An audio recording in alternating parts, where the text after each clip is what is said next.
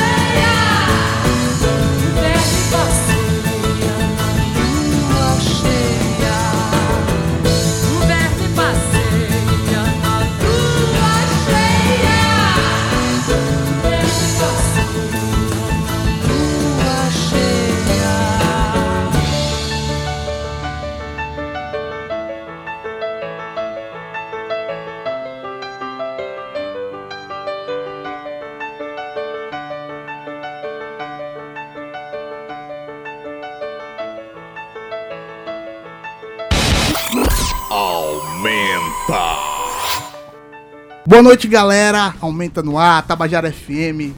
Começamos o programa de hoje, já vamos dizer, emanando essa, esse espírito de diversidade que o Aumenta hoje está aqui para trazer para vocês, ao som dos Secos e Molhados, Flores Astrais. Uma música que não, tá, não faz parte do principal disco deles, que é o primeiro, esse é do segundo disco. Porém, ela foi, fez muito sucesso depois com RPM. Em 86 gravou no Rádio Pirata ao vivo essa música a sugestão do próprio Ney, que era o produtor daquele disco. Boa noite, Fabinho. Boa noite, Marcos. Boa noite a todos os convidados aqui. Boa noite, boa noite a todos. É um grande prazer. A gente hoje vai tratar de diversidade, né? Um tema mais do que pertinente. A gente precisa evidenciar todas essas questões e é seria muito impróprio a gente começar a abordagem sobre isso sem prestar homenagem a Fernanda Benvenuti, né? E eu, eu, não gosto de utilizar o termo pioneiro ou qualquer outra coisa que parece que você pode incorrer no risco de, né? Mas uma desprezar. referência, né? A gente que não é daqui da Paraíba e veio de fora, quando a gente chegou aqui, desde que a gente começou a trabalhar com jornalismo há 15 anos, ela é o grande nome de referência desse universo trans dentro da política, de levar uma bandeira política, tá lá sustentando em todas Sem as dúvida. discussões e todos os nomes, eleição, né? Apareceu em guia, tá, ela sempre estava lá concorrendo mesmo sabendo das suas, possibilidades, mas tá ali. É, emanando esse grito do, do universo LGBT em Sim, geral. Vale toda a homenagem, né? Nos deixou esse final de semana. E a gente abre prestando esse tributo a Fernanda, militante. Eu sei que eu vou ser acompanhado por toda a mesa. E vamos dar boa noite também a Fabinho agora. É isso. Boa noite, galera. Boa noite aos, aos nossos entrevistados aí. A gente abriu com o Neto Mato Grosso, mas é, vamos também lembrar nas, das nossas redes sociais, participem da discussão aqui com a gente, né? A gente tá no Instagram, no arroba aumentapb, no Twitter, no arroba aumenta e no facebook.com.br aumenta. Beleza pura. E boa noite a nossas convidadas. Viu, Fabio? Lembrado? Uhum. Tá aqui hoje Dani Barbosa, atriz. Bichart, que é rapper, dentre outras coisas, pra mim é uma poetisa também. É... Você precisa ver ela no palco, é um espetáculo legal. E a gente vem trazer essa discussão com essas duas convidadas aqui hoje para a gente abordar esse mundo do, da diversidade. E eu queria perguntar, começar perguntando a vocês é, como é esse processo de vocês. Vocês estão no universo cultural, esse, essa coisa de, da aceitação, de vocês colocarem esse desejo de vocês para fora. Como é que surgiu isso? Como é que formatou? É legal que a gente tem duas gerações aqui, né? Exato. Bicharte jovem, Dani já passou por muita Velha. coisa. Não, não. não. não falei isso, não, não falei. Jovem não é velho, não. Mas não. eu queria que vocês falassem da experiência de vocês, gerações diferentes. Essa caminhada, né? Exatamente. Como é que cada uma vê essa questão da. Então começa pela mais nova. Né? Ah, pode ser, pode ser. Boa noite a todos vocês aqui, a todo mundo que tá em casa, as travas que estão ouvindo também. E assim, realmente é um rolê muito louco, né?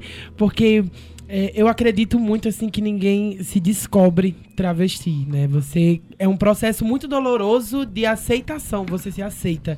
Né? Uma das maiores guerras comigo mesmo foi me aceitar uma mulher trans, porque a gente não escolhe que nossos pronomes sejam errados em todos os lugares, a gente não escolhe apanhar, a gente não escolhe não poder sair, a gente não escolhe não ser chamada para tocar em festival. Um exemplo, aconteceu recentemente com a gente que a gente estava negociando com um festival e aí, quando descobriram que Bichart era uma mulher trans, por mais que essas pessoas não, não, não digam que é isso, enfim, as negociações acabaram e a gente entende que é muito difícil, assim, acho que para todo mundo, na verdade, e principalmente essa conjuntura política que a gente tá vivendo, que a, o financeiro não tá bom para ninguém.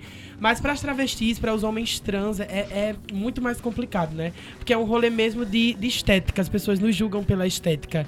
Mas acho muito necessário mesmo essa ocupação dos espaços de todos os lugares que a gente tá hoje, né? Quando a gente tem uma atriz maravilhosa como a nossa convidada, quando a gente tem travesti no rap, quando a gente tem travesti atendendo em restaurante restaurante, a gente começa a perceber que é essa a nossa luta, né? Eu mesmo fazendo uma avaliação nesse mês da visibilidade trans em várias lojas, em várias, enfim, emissoras, eu vi bandeiras trans. E aí, quando a gente entra nas lojas e nas emissoras, não temos trans trabalhando. E aí, essa é a visibilidade que a gente tem em janeiro. É nossa bandeira. E as nossas mortes, que são visíveis todos os dias. Mas, de resto, a gente não consegue muito, sabe, dar esse contrapasso. É por isso que é complicado.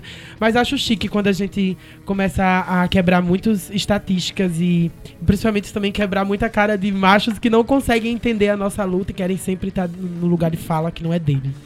É, eu, eu acho interessante, vou pegar o gancho do que Bichat está falando, nessa questão de apropriação de elementos né, do trans, mas na hora de dar espaço ou, efetivamente aos personagens, aos atores que fazem, aos atores trans, né, ator é no sentido mais amplo. o discurso público, desculpa interromper, mas o discurso público, ele é muito bonito de ser dito, principalmente quando se tem plateia para aplaudir né? Mas é, no, no, modo pragmático da coisa, você trazer isso para a sua realidade, trazer esse, essas pessoas que você é, defende tão bem no discurso, trazer para o seu contexto social, isso é mais complicado. E aí, quando é, é, fala de, de, desses espaços de, de ocupação, eu falo que a gente mete o pé na porta e entra. Porque foi isso que Fernanda e outras anteriores a ela né, fizeram meteram o pé na porta mesmo e disseram: essa porta tem que ser aberta pra gente. E se a gente tem uma trans, uma travesti ah, no mercado de trabalho com carteira assinada, é, é porque isso já era pra ter acontecido há muito tempo. E, e- e de tanto alguém chegar e meter o pé na porta, alguém disse assim: vamos deixar essa porta aberta pelo menos um pouquinho. Né? Mas ainda é muito pouco para a época em que nós vivemos hoje.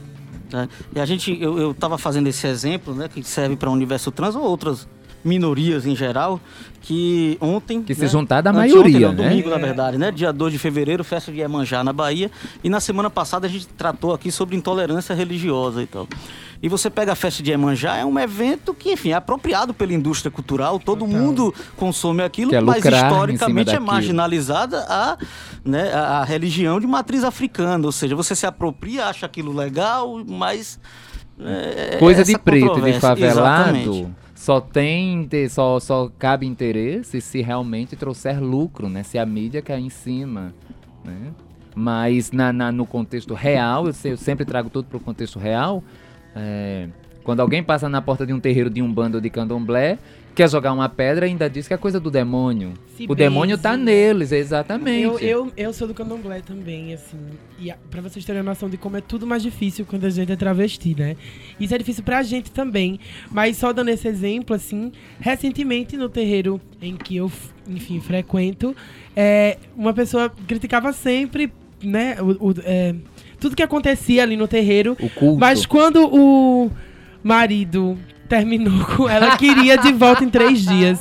E aí, assim, ainda tem E pressa tem que trazer em orixá, três dias, né? porque senão sai falando mal, Senão né? sai falando mal. Então, assim, é isso que a gente tá vivenciando hoje, né? As pessoas, assim, dizem que não gostam, mas, enfim, adoram. Todo mundo tem um pezinho no terreiro, É. tem um pezinho na senzala, tem um Eu pezinho na acho. casa da benzedeira. E não adianta negar, né? E não adianta. Lima Barreto que o diga. Eu- Eu vi a notícia ontem dizendo que Pablo Vittar ia ocupar o lugar de duas irmãs dessas Kardashian, Kim Kardashian, numa grande loja dessas de perfume e tal. E era isso que eu falando assim, mundialmente ainda há alguns tipos de avanços. Aqui no Brasil a gente sabe que o atual momento não permite muitos avanços. Qual a leitura que vocês fazem disso nesse momento? Então, eu acho que assim, esse avanço em relação a Pablo Vittar é um avanço pra comunidade gay, assim, porque Pablo Vittar é uma gay de peruca. É uma não drag é, é queen. uma drag queen. Ela não é uma travesti. E com todo respeito a todas as drags, mas é super importante que a gente consiga fazer essa distinção do que é um trabalho e do que Olha, é vida real. Você não sabe quanta gente debatendo sobre isso, Sim. coisas que a gente mesmo tem dúvidas, a gente é jornalista, a gente lê, a gente vai atrás, mas até hoje, por exemplo, eu tava explicando a diferença de travesti pra trans, e agora você falou de Pablo Vittar. E, assim, Que é exatamente. e no mundo, não é no mundo machista, no mundo hétero, no mundo de pessoas que não têm contato com isso. Sim, sim. É um distanciamento muito. Há um distanciamento muito grande ainda É. desse tipo de, de conceito. As pessoas porque, porque a só agora a gente né? pode explicar o que é isso. Exato. Porque antes a gente não tinha é, é, é, o direito de, de expor até pra gente se definir, né? Que não é uma obrigação a gente ter que se definir pra alguém. Mas só agora que a gente pode dizer gay é gay, trans é trans, travesti é travesti, Lésbica. drag é drag, sabe? Só agora a gente pode falar. E é Por importante isso que tem essa esse confusão. avanço de Pablo Vittar, né? Assim, E é muito chique. importante. Só que a gente entende também que, um exemplo, existe uma outra pessoa cantora chamada Mona Brutal. Ela é uma travesti de São Paulo, rapper, marginalizada, da periferia. E aposto que poucos aqui, não sei se alguém já escutou falar sobre ela. E a voz dela é tão potente quanto a de Pablo Vittar em nível de talento musicalmente falando.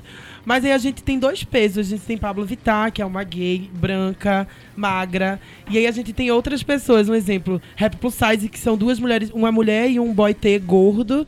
E que, enfim, também não consegue espaço na mídia. A mídia ainda é muito seletiva. Pra Um Pablo um Vittar. boy T. são boy trans, é no caso. E aí, tipo, a mídia ainda vai muito pela aparência, assim. Infelizmente. E feliz pela Pablo, mas triste por não ser uma travesti, sabe? Ocupando esse espaço de poder também, então, da branquitude. Ou seja, até nos avanços da a verdade, gente tem, vocês- é, sim, a gente perde. existem as né? ressalvas, Sim, sim, naturalmente. sim, sim. E aí, você vai perguntar? Eu queria que. É, Dani falou de entrar com, com o pé na porta para abrir espaço, né? Eu queria que você falasse um pouco sobre a sua experiência também, né? Você foi a primeira aluna trans da UFPB. Queria É. que você falasse um pouco como é que foi a sua, a sua vivência em relação a isso. Se você percebeu, você era aluna do curso de artes, se você Letras. percebeu. Letras, desculpa. Você percebeu preconceito em relação aos seus colegas? Como é que foi essa experiência?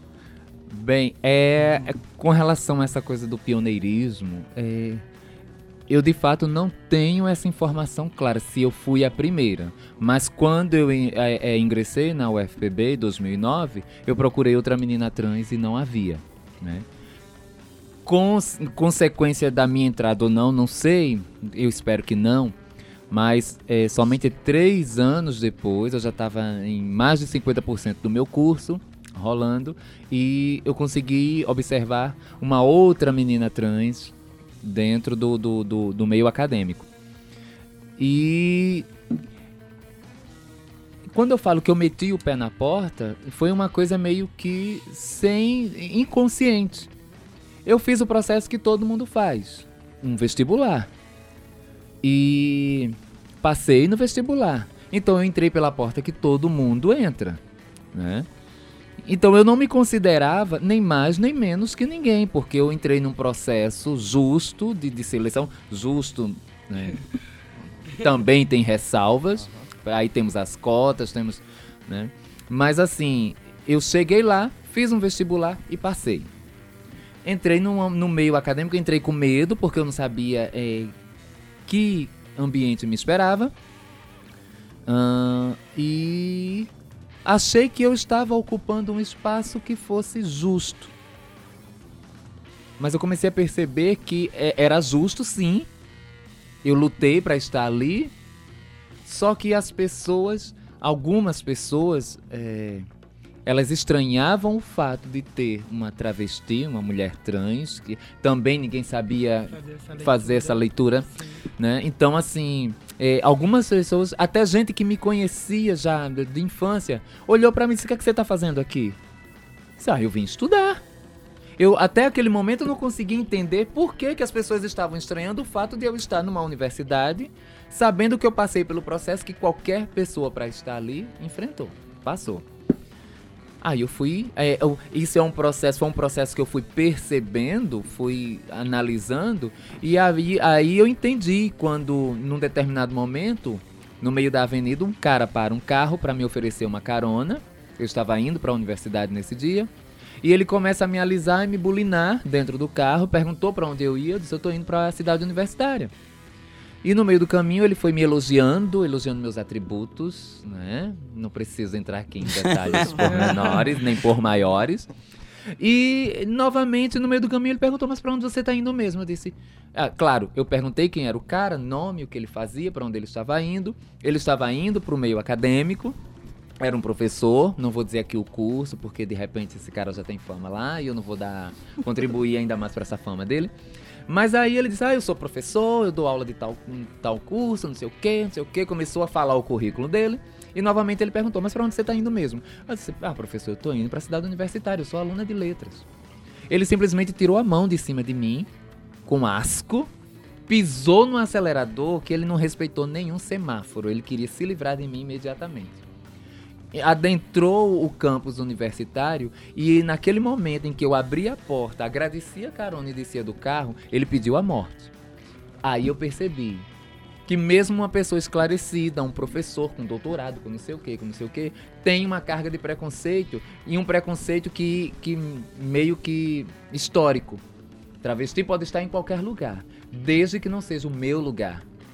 Não era para eu estar numa universidade, mas era para eu estar numa esquina disponível para o cara parar o carro e se satisfazer como ele quisesse. Então era mais aceitável que eu estivesse saindo à noite da minha casa para me prostituir do que indo à noite para uma universidade estudar. Ou então que eu fosse, hum, com todo respeito, eu também fui, mas que eu fosse no máximo uma cabeleireira e aí estava justificada a minha identidade com a minha função social do que ser uma estudante de letras, ou uma advogada, ou uma psicóloga, uma médica, uma engenheira. Eu podia estar em qualquer lugar, mas estar naquele ambiente que é um universo não era para mim. Aí depois analisei outros contextos.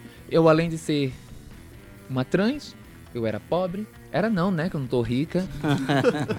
eu era, era uma trans, pobre, preta. E aí vocês analisem como Combo esses três completo, né? fatores, esse combo, ah, causou estranhamento dentro do meio.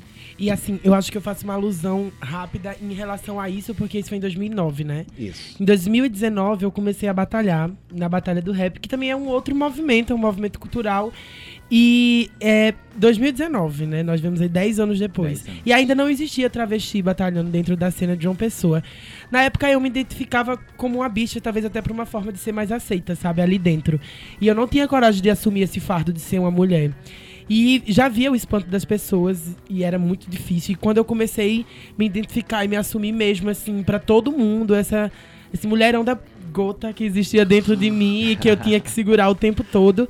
É, aí foi quando eu vi o incômodo maior, sabe, dentro da batalha de rap. E hoje eu vejo que as pessoas, os MCs e os próprios grupos de organização dos eventos de rap ainda ficam muito passados porque Bicharte, dentro da cena do, do rap, é um movimento, não é mais eu. Assim, e eu fico muito feliz por isso. Porque eu vejo outras bichas, outras travas falando que é bicharte quando tá batalhando na Paraíba, no Ceará, em Recife. E eu fico muito passada e muito feliz também por essa identificação, sabe? E triste por entender que ainda aqui em João Pessoa a gente é minoria dentro da cena do rap, sabe? Que é um movimento machulento, totalmente masculinizado e que exige. Movimento macho lento, é? Macho lento, Como é? porque é aí. composto por macho, plateia macho, jurado macho e com macheza, né? Não basta ser macho, tem que vir com seu machismo. E enfim, pra mim foi muito difícil. Eu lembro que eu tentava pensava em parar direto, mas ainda bem que não parei, porque hoje tá valendo a pena. É muito feliz você ver travesti dentro dessas batalhas e dos, da cena do rap aqui. E a- ainda bem que na maioria das festas de rap que tá tendo, a gente tá cantando. E eu vejo que tem uma galera que vai pra assistir a gente, assim, e tem uma galera que sai quando eu canto. E eu fico feliz, porque eu tô incomodando, sabe? E eu tenho que incomodar. Eles me incomodaram durante tanto tempo falando ali que mulher que abortava era errada, que mulher não podia estar ali, enfim, que hoje eu quero incomodar eles. E ainda Muito. bem que você não desistiu. Ainda bem que eu não desisti da arte. Sim. Né? Ainda bem que eu não desisti da Ainda bem minha que Fernanda formação. não desistiu. Ainda bem que era isso que eu ia falar. Ainda bem que Dandara. Fernanda não desistiu. Que Andreina está aí também atuante, não desiste. E, e quantas outras vieram que também não desistiram. Porque se em algum determinado momento eu, por exemplo, tivesse desistido da minha formação, eu não poderia hoje ser, infelizmente, a única travesti, eh, transexual, professora eh, trabalhando para a prefeitura municipal da cidade. né? Então, se eu tenho desistido por conta do preconceito que eu encarei no meio acadêmico, hoje nós não estaríamos aqui conversando. Né? Quer dizer, você talvez estivesse aqui sozinha e eu não estivesse. Né? E ainda bem que você não desistiu, Bichard. Ainda bem. E aí a gente serve de estímulo para outras. Porque esse medo que você tinha de, de aceitar essa sua identidade real, eu também tive. E aí até que a gente tome coragem e, e, e ponha para fora esse desejo, esse, esse, esse modo de existir, realmente é doloroso, é assustador. A gente às vezes pensa em dar o primeiro passo e recuar 10. Né? E tem muitas meninas e meninos teis aí que estão ainda nesse processo. São artistas, são intelectuais, são, são é, é, é, profissionais que o mercado de trabalho às vezes perde por conta de todas esses, esse- essas barreiras que são impostas para que é, é, é, essas pessoas se aceitem, encarem o, o- o mundo e que o mundo também as aceite. E como é levantar essa voz no momento que a gente tá passando aqui no. Especialmente no Brasil, né? No momento de retrocesso que a gente tá enfrentando nos últimos dois, três, quatro, cinco anos. Cara, isso só me dá mais força. A minha vontade realmente é gritar toda hora, assim. Pena que a idade já não permite tanto, né? Ela ficou sentida. É, eu sou, eu sou rancorosa. E aí, ela fazendo a louca, né? Eu como mais nova. não, mas assim, o que eu. Hoje nessa conjuntura, assim, desde que a gente teve essa é, nova pessoa, a nova, a louca, né? Mas essa pessoa aí como presidente da república, Esse É, ser. sempre pra mim já era bem repugnante desde antes, desde Marielle, né, que era sempre silenciada pelo filho dele, que já me incomodava bastante aquela postura machista, assim, machulenta, sabe? E assim, eu fiquei com muito medo, de verdade, e principalmente que eu acho que hum, todas nós travestis e pessoas trans somos linha de frente dessa luta. A gente pode ser militante ou não, nós somos linha de frente, nossos corpos são alvos o Parece parece, todo. parece que vocês são obrigadas a ter uma postura de E- resistência. E, às vezes, assim, eu já conheci várias pessoas trans que são de direita, sabe? E que, tipo, são linha de frente igual. Porque, assim, não é o lugar delas ali. Elas não são aceitas. Elas estão aceitas por um interesse político. E, assim, eu fiquei com muito medo, muito medo. E até porque, desde que eu começo a fazer minhas poesias, quem me segue sabe que a minha linha de frente é combativa mesmo em relação a ele. Eu acredito que a poesia é o que pode transformar tudo, sabe? Eu não acredito que a arma pode transformar tudo. E eu- quando minha mãe, então, assim, tinha um medo enorme. Só que hoje a gente é bem mais segura, até porque com essa profissionalização do meu trabalho, hoje a gente tem uma assessoria jurídica e aí a gente tá bem mais com todo esse suporte, inclusive, pra se desse alguma coisa errada. Mas o medo é muito maior do que um processo, sabe? O medo é, é uma bala mesmo, assim. E acho que eu recitando ou não, eu corro esse risco. Então eu vou recitar. É um alvo permanente. É permanente, e é isso. E elas vão fazer mais porque quando ela se for, aí vem outras bichartes que estão aí em Recife, em Natal, em Mandacaru, e que vão sair com uma força muito grande. Viu, Bani? Não é só de bancários que fala aqui, não, de mandar caro Ah. também. Vamos, vamos ouvir um pouco dessa poesia incendiária da Bicharte Tá aí. Vamos ilustrar. Ah, deixa eu só fazer uma ressalva aqui. É, queria mandar um beijo pra uma pessoa que Claro. são 10h26 e ela vai acordar muito cedo amanhã pra trabalhar. Que é a irmã Cida, é uma funcionária lá da escola onde eu trabalho. E ela disse que se eu não mandasse um beijo pra ela, um boa noite Um aqui, beijo, ela ia cuspir Cida. na Beijo, xícara. beijo. Ela ia cuspir na xícara onde eu tomo café. Manda um Não. beijo pra irmã Cida, Fabi. Manda um beijo pra irmã Cida, pelo amor de Deus. Agora Valeu, pode dormir, beijos. irmã. Pelo amor de Deus, capricha no meu café. isso, isso não é uma bala, mas um cuspe não é legal. também, Pois né? é. Então, Vamos lá, vamos lá de Mas isso aí a bicharte gente agora. tava aqui. falando do DJ Manjar. Bichart vai fazer um lançamento de um clipe Dia 15, às 11 horas da noite, no Saturna Bar de graça, galera. Bola. Vamos lembrar os ouvintes que a gente está conversando aqui com a Dani Barbosa, atriz e Bicharte, rapper, poeta, enfim. Dani Barbosa, atriz, professora também, enfim, tem que contar né, todas as multitarefas, as multiatividades. E a gente já está na linha também com o André da Costa, né, diretor do filme Madame. André, muito boa noite, meu caro. Boa noite para todo mundo aí no estúdio. Boa noite a todos os ouvintes. André, a gente está aqui no Aumenta, já anunciei, né? Estamos com uma mesa, enfim, rica. E, para discutir, semana passada a gente teve o Dia da Visibilidade Trans, a gente quer realmente evidenciar, exponenciar essa questão. E eu queria que você relatasse primeiro eh, o que te motivou, né? A fazer um filme sobre um personagem trans.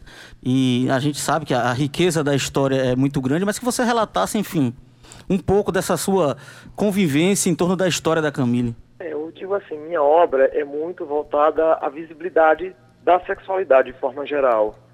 E quando eu falo que eu estou falando de pessoas trans, de mulheres trans, porque não é meu primeiro filme sobre com mulheres trans, meu primeiro documentário, então eu entendo também a limitação do meu lugar de fala, mas isso não me impede de lutar por essa causa, por defender essa causa também. E eu digo que meu filme é um filme de afeto, porque eu venho numa família onde tem muitas mulheres trans e que desde cedo a gente aprendeu, todo mundo, a defender a causa. Então eu tenho um filme chamado Amanda e Monique, que fala principalmente da minha prima que é trans, que é professora Amanda, e agora eu faço um filme também sobre Camille, que é da mesma cidade que eu, Barra de São Miguel, na Paraíba. Camille que era padre franciscano na Paraíba, formou-se em medicina pela Federal de Pernambuco, mais tarde foi para a França porque conseguiu um estágio no Estudos Pasteur, onde tornou a transexualidade visível. A partir daí começou um, processo, um projeto para orientar pessoas trans no combate e na defesa a doenças sexualmente transmissíveis. Com isso, começou a lidar com pessoas imigrantes, principalmente mulheres trans, que vinham do mundo todo levadas pelo tráfico sexual para a Europa e passou a defender não só em tirar essas meninas do tráfico, mas também lutar para que elas pudessem ser inseridas no mercado, no mercado de trabalho, para que elas pudessem ser legalizadas na França e principalmente não botando nem tirando ninguém da prostituição, mas defendendo o direito dessas pessoas para que tenha políticas públicas para elas também. Então, com isso, ela foi eleita vereadora, a primeira migrante e trans eleita em Paris, eleita na República Francesa e é paraibana de Barra de São Miguel e brasileira. Então, como eu venho dessa cidade e vejo não só essas duas, Amanda e Camille, tantas outras mulheres trans tão fortes lá, eu resolvi fazer um filme para falar dessas mulheres e falar principalmente com afetividade.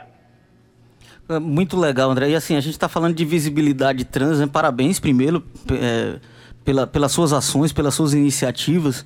E a gente discutia que, até em off aqui no intervalo que é a dificuldade, na verdade, até nós que somos profissionais, ou seja, buscamos informações em torno. Eu desconhecia, né? É, é, a vida da Camille, essa história que é tão rica, na verdade. Você fala aí da primeira né, é, trans e primeira migrante eleita na França. Né, isso é uma coisa muito grande que deve ser evidenciada. E esse trabalho dela, mais ainda, que foi quem, na verdade, a catapultou né, até a, a representar os franceses no, no, parlamento, né, em Paris. Isso é muito interessante. E, mas, assim, é, o seu ensejo, você citou, né, tem a questão familiar, a questão de ser também da mesma cidade que ela. Você pode relatar ou, ou não existe? Você enfrentou alguma dificuldade para produzir, para fazer escoar uma produção, né, com essa, com essa, com, com esse roteiro, com essa temática? É, eu acho que de forma geral, principalmente quando você está trabalhando na visibilidade trans ou falando de pessoas trans, é bem mais difícil você conseguir o investimento. E isso a gente está falando de um filme que hoje já é premiado internacionalmente, que tem um reconhecimento hoje da grande mídia, porque é muito necessário, quando a gente falou, apresentar a Camille, porque eu acho que o fato da transexualidade dela trouxe também visibilidade para o Brasil não falar dela, da nossa mídia não falar dela, quando o mundo todo falava. E é muito importante a gente poder discutir temas como esse de investimento, porque eu digo que eu sou uma pessoa, um diretor, mas volto a falar da limitação do meu lugar de fala, que consigo ser um cara branco que consegue fazer um filme sobre trans, mas eu queria que as pessoas trans também, diretoras trans, pudessem fazer seus filmes, pudessem reescrever seus roteiros, pudessem também botar sua obra para frente, porque vão ter muito mais propriedade do que eu para falar sobre isso. Então há uma grande dificuldade, sim, de você conseguir investimentos para fazer esse tipo de filme. Eu passei sete anos para deixar esse filme de pé. Dentro da Paraíba eu só encontrei investimento da ex-reitora da, da Universidade Estadual da Paraíba, Marlene Alves, foi uma pessoa que abraçou o nosso projeto e sempre abraçava os nossos projetos de diversidade sexual e conseguir que a gente desse voz a isso, o que era muito importante com, quando a gente tinha aí é, essa possibilidade. Mas se a gente está falando de alguns anos atrás, que era mais difícil, hoje, com o governo e com a falta de políticas que a gente tem, não só para a cultura de forma geral, mas principalmente para a comunidade gay e trans, vai ser muito mais difícil fazer filmes sobre esse tipo de temática. André, eu não sei se alguém tem mais alguma pergunta a fazer. Eu sempre, a gente sempre fala que quando a gente a, traz as temáticas, a gente deveria ter um tempo bem mais extenso para abordar. A gente tem muita coisa que poderia abordar contigo. Alguém tem mais alguma pergunta a fazer ao André especificamente? Eu queria saber dele se, se ele vai pautar a carreira dele também nos próximos projetos dele sobre essa temática, que é uma temática muito interessante porque com certeza gera belas histórias, né? Só tem história de superação. Quando você fala de uma história do, do, de trans, de travesti, você tá falando de história de superação. Se essa, esse, esse gancho aí de superação é o grande gancho que ele enxerga, se ele tem mais algum projeto em mente, e o que é que vem pela aí, pela frente da produção do André? Cara, eu não digo assim que é uma história que eu procurei. Essas histórias, essas histórias estiveram na minha vida desde cedo.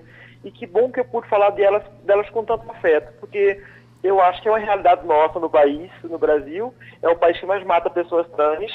E quando a gente vai fazer filmes sobre trans, principalmente sobre pessoas trans, a gente sempre tende a falar da violência, a gente sempre tende a falar da exclusão.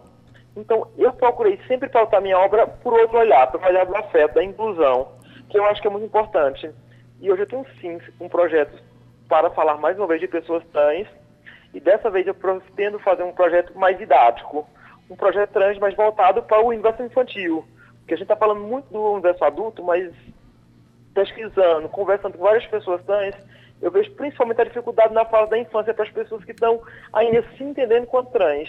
Eu acho que a gente hoje falta material didático, hoje falta cinema infantil para pessoas trans. Então eu tenho um projeto sim de fazer cinema infantil trans. É, isso é muito interessante. Também era, foi outra pauta aqui, foi um, uma sopa de letrinhas, até a gente mesmo conversando no intervalo, era né, a dificuldade de se entender didaticamente, como você falou. É muito legal que isso saia, saia do papel, sim.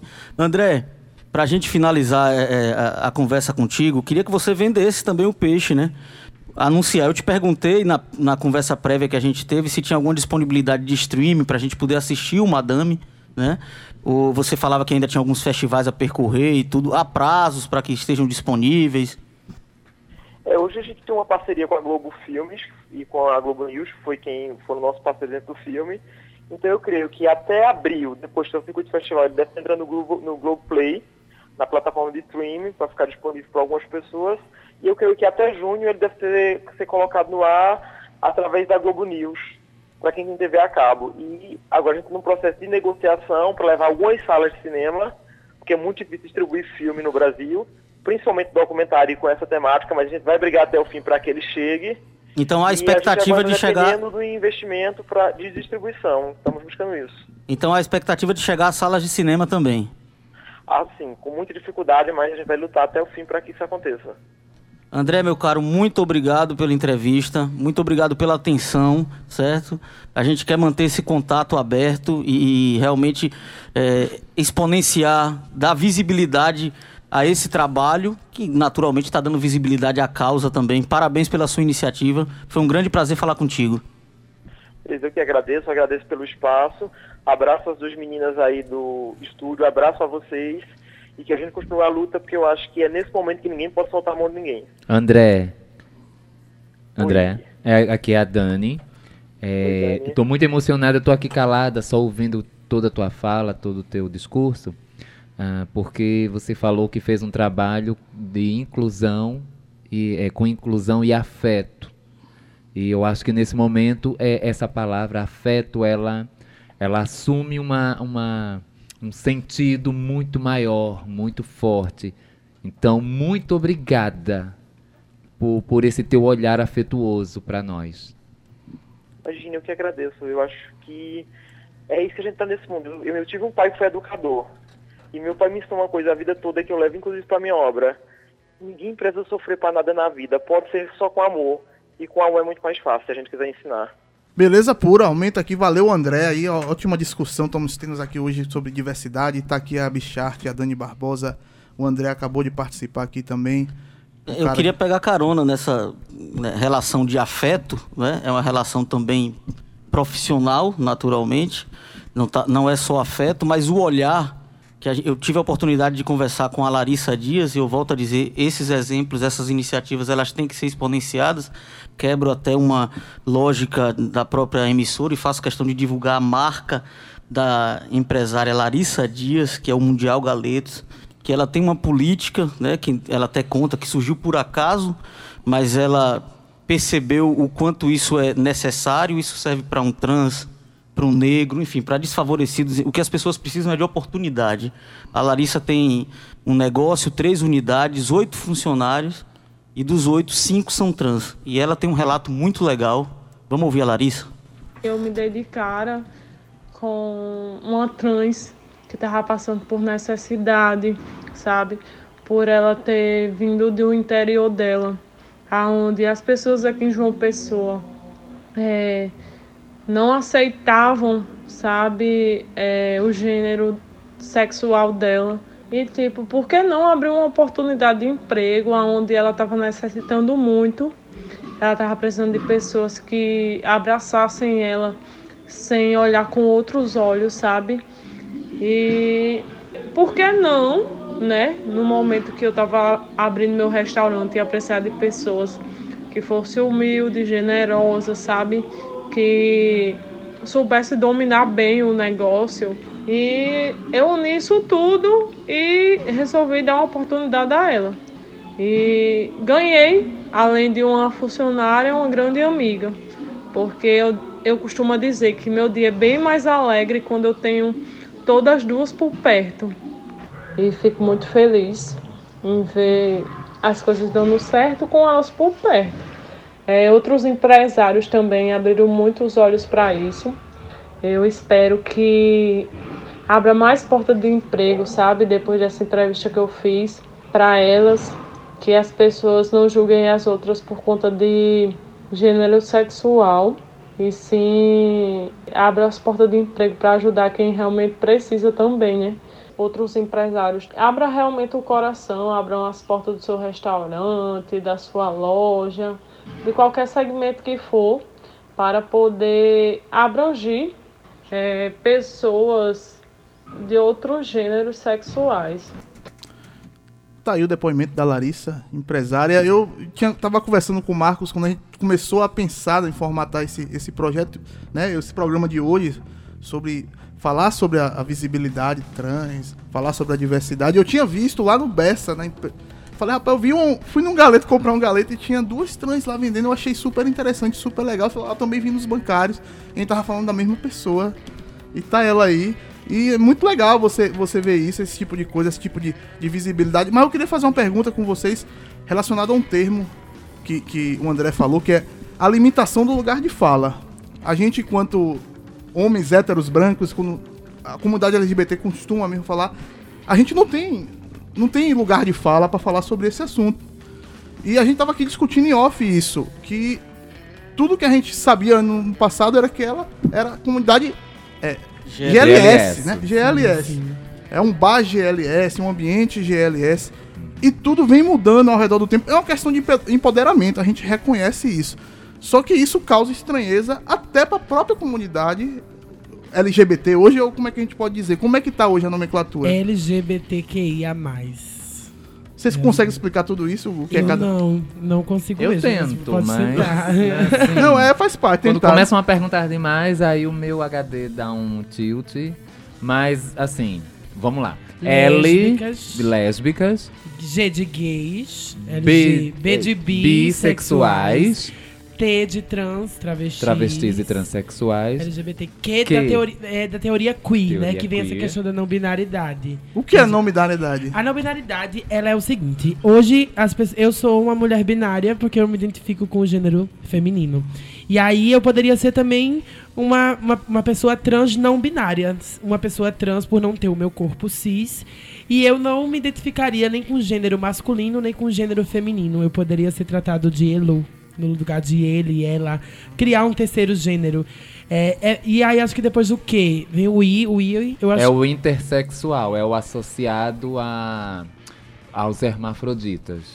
E o A mais. O A é de assexuados, né? Aquelas pessoas que é, convivem é, sem a necessidade de, de sexo com qualquer gênero.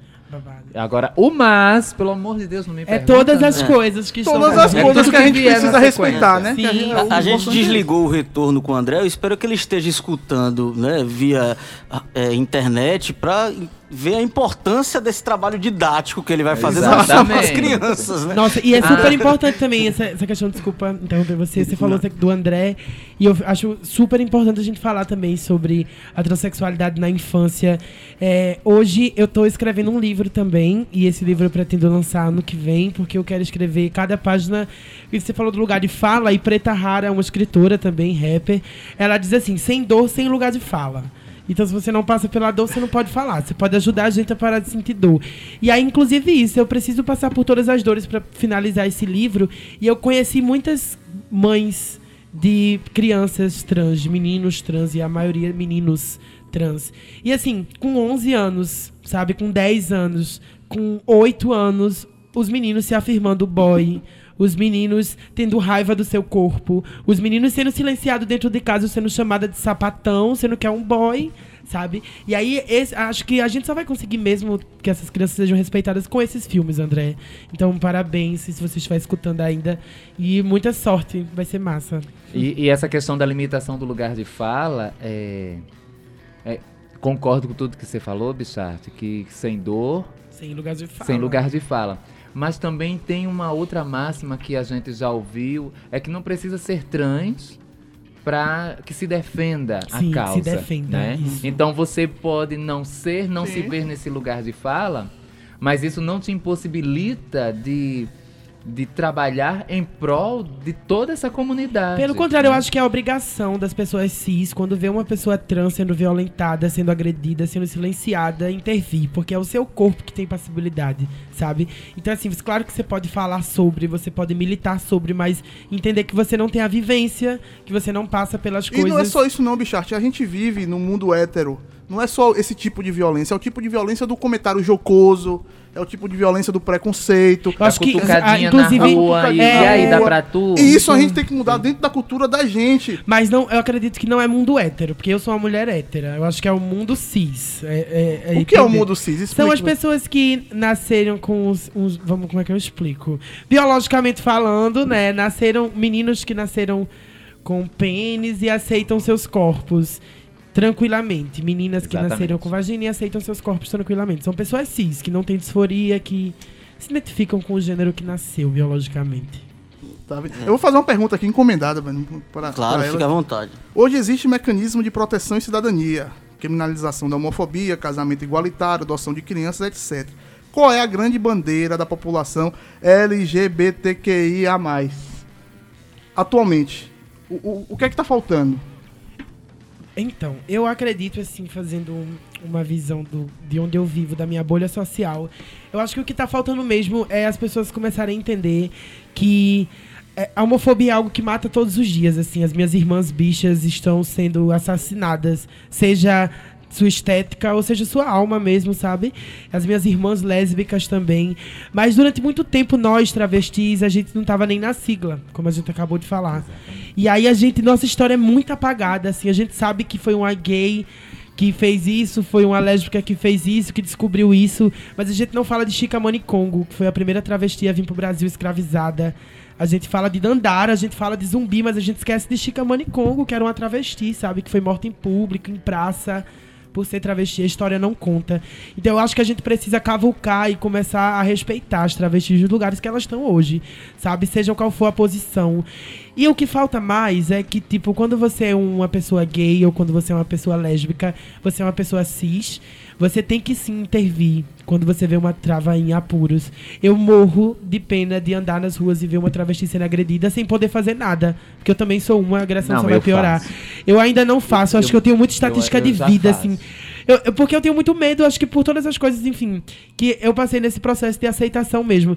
Mas eu acho que nessa conjuntura que a gente tá vivendo de Bolsonaros armados nas ruas, é assim, eu fico com muito medo. Eu tento chamar, às vezes, até uma situação muito pior, chamar a polícia. Mas a gente tem que tentar fazer alguma coisa. E se você é cis, aí acho que você tem total obrigação mesmo. Mas quando você, na sua situação, que é uma trans, que chega em cima do palco e você fala o que você fala contra esse governo atual, o medo não aumenta, só aumenta. Nossa, aumentou no começo, assim. Acho que ano passado, quando eu comecei a recitar, eu até sofri algumas ameaças nas redes sociais. Mas, assim, as coisas foram começando a dar certo, né? A gente conseguiu fazer o capital girar artisticamente. E aí, hoje, como eu falei, a gente tem essa assessoria jurídica. E aí, a gente não teme muito usar processo, assim. Eu sei o que eu tô falando. É, e tô mas também existe a liberdade de E, expressão. pois é, assim como eles falam lá, né, assim, no, no microfone, enfim, chamam ela de ele e ninguém diz nada, é babado. Mas, assim, o medo aumenta no sentido de morte mesmo, né? Mas aí elas andam seguras, elas andam com as amigas travas, unidas, juntas, aí o bonde é muito Ah, pesado. mas quando, quando eu tomo uma atitude na rua assim, né? ahn, ou ah, pra minha própria defesa ou a defesa de alguém, não é que eu seja corajosa, não. Eu tô com baita medo. Muito medo. E esse medo hoje é muito maior por conta de tudo isso que a gente tá vivendo. Mas eu acho assim que a partir do momento que, que a gente se omite, a gente permite. Sabe? E, e permitir certas coisas não condiz muito com a minha personalidade. Então, se eu sair, se eu sair à rua e eu ver uma agressão a, a uma mulher trans ou um menino trans, eu vou parar e dizer, você não vai fazer nada não? Então vamos fazer junto. Sim. Sabe? Não sei o que. Mas vamos gritar, vamos bater o pé, vamos dizer que a gente não vai baixar a cabeça, vamos botar o dedo na cara. Não sei, se for pra viver, é pra ver, se for pra morrer, a gente vai morrer aqui. Mas não vamos deixar que, eh, que esse eh, eh, que esse poderio aí cretino e- e monstruoso ache que nós somos eh, pacíficos demais, nós somos eh, eh, eh, covardes. Total. Mas que eu espero que nós possamos ser as últimas a ter que agir. Sempre. Sempre eu vou esperar isso. Porque já aconteceu recentemente comigo de ver irmãs minhas travas em um rolê que estavam todas. Uma delas tá em meio a uma confusão e todas as outras estão perto ali, porque a gente não vai deixar nossa irmã apanhar, claro. Mas assim, eu nunca acredito que a gente deva. Sabe, assim, mas é a minha opinião mesmo, em respeito Não, total à claro. sua. Porque eu acho que é é uma questão de estatística, assim, de a gente medir, de ficar viva. Sabe? A gente não pode entrar nessa estatística de que com 23 anos eu vou estar morta, que com 30 anos eu vou Ai, estar morta. ódio, Não ela vamos a entrar, a idade gente não vai dela. entrar nessas estatísticas. e aí eu acho que é isso, que a gente se envolva, mas que a gente seja a última, que os cis que estejam perto façam alguma coisa. Vocês que estão escutando, é um grito de socorro permanente. Assim. Mas eu também já passei por situações em que eu analisei se valia a pena bater o pé, né? Porque a gente é corajosa, a gente é audaciosa, mas a gente também tem que ser racional nesse Ponderar, momento. Né? Então tem que ponderar a situação e ver, vale a pena mesmo gritar ou dizer assim, vem cá, irmã. Deixa ele ver que você não tá sozinha, isso. mas vamos ali. Isso. Né? Conversa maravilhosa aqui hoje, bate-papo muito legal com a Bicharte, com a Dani Barbosa. Queria agradecer demais. Nosso tempo se esgotou, foi muito legal esse E papo de acabou, hoje. gente? Acabou uma hora aqui de conversa, passa muito rápido. Tá vendo? E eu queria me despedir de você, agradecer. E eu queria que vocês deixassem uma mensagem, não só para a comunidade LGBT, mas como esses machulentos, essas pessoas que não são machistas, mas que precisam abrir a cabeça pro respeito e pro afeto para todo tipo de escolha. Todo mundo escolhe o que quer, o que quiser, né? Então tá. Vocês, machulentos, como diz a minha mais nova amiga Bichart, é, vocês de cabeças machulentas, nos deixem viver. Vocês vivem no país que mais mata travestis e transexuais e essas mortes elas estão sendo é, jogadas para debaixo do tapete. Mas vai chegar um momento em que isso vai acabar. Vai chegar um momento em que é, quem mata, quem espanca, quem agride, vai ter que pagar. Então não queira ser você o primeiro a abrir essa porteira. Tá? Então nos deixa viver. Nós somos pessoas, nós somos seres humanos, nós somos cidadãos. Ah, o tipo de sangue que corre na tua veia pode não ser o mesmo que o meu, mas tu vem da mesma origem que eu e o teu destino é o mesmo que o meu. Só não quero que o meu final seja tramado e, e articulado por você. Então nos deixa viver, cara. Eu acho, assim, faço das palavras de Dani a minha também. Mas as, queria dizer para as meninas travas que estão ouvindo, se você conhece alguma menina trava, deixa esse recado para ela, que a gente possa se amar mesmo, assim, se juntar, se unir, trocar afeto. A gente precisa muito desse momento de, de união, sabe? É, eu tô, nesse ano, vou lançar um álbum novo, eu tô construindo ele já. E o nome dele se chama Trave Arcado. O fim da antiga era, o início da sobreposição. Era um spoiler, né? Meu produtor tá só aqui, ó. Lá, lá. Mas assim, é isso. E eu acho que essa nova era tá chegando. É 3 mil, ano 3 mil. Ninguém tá preparado Tá logo ali, o futuro. né? Exatamente, que as travas. E eu tenho um mantra que eu queria muito deixar pra todo mundo, e acho que inclusive pras minhas irmãs travestis, assim. Que a gente possa ter a ciência de que a cada 80 balas disparadas contra nossos corpos, corpos, terão 80 travestis formadas. Então deixa eles disparar as balas que a gente dispara os, dis- os diplomas. Diploma. Que aí eles vão ficar muito tufados. Ah, eu queria também só mandar um beijo aqui pro meu, pro meu agente, que ele tá ouvindo o programa agora. E eu espero não ter cometido nenhuma gafe, porque quando eu faço uma cagada, ele enlouquece. Então, Nelson Roster, beijo pra ti no teu coração. E um beijo também pro meu coletivo de teatro, Cara Dupla. Beleza pura. Toda terça, das 10 à meia-noite, aumenta. Aumenta. Aqui na Tabajara FM.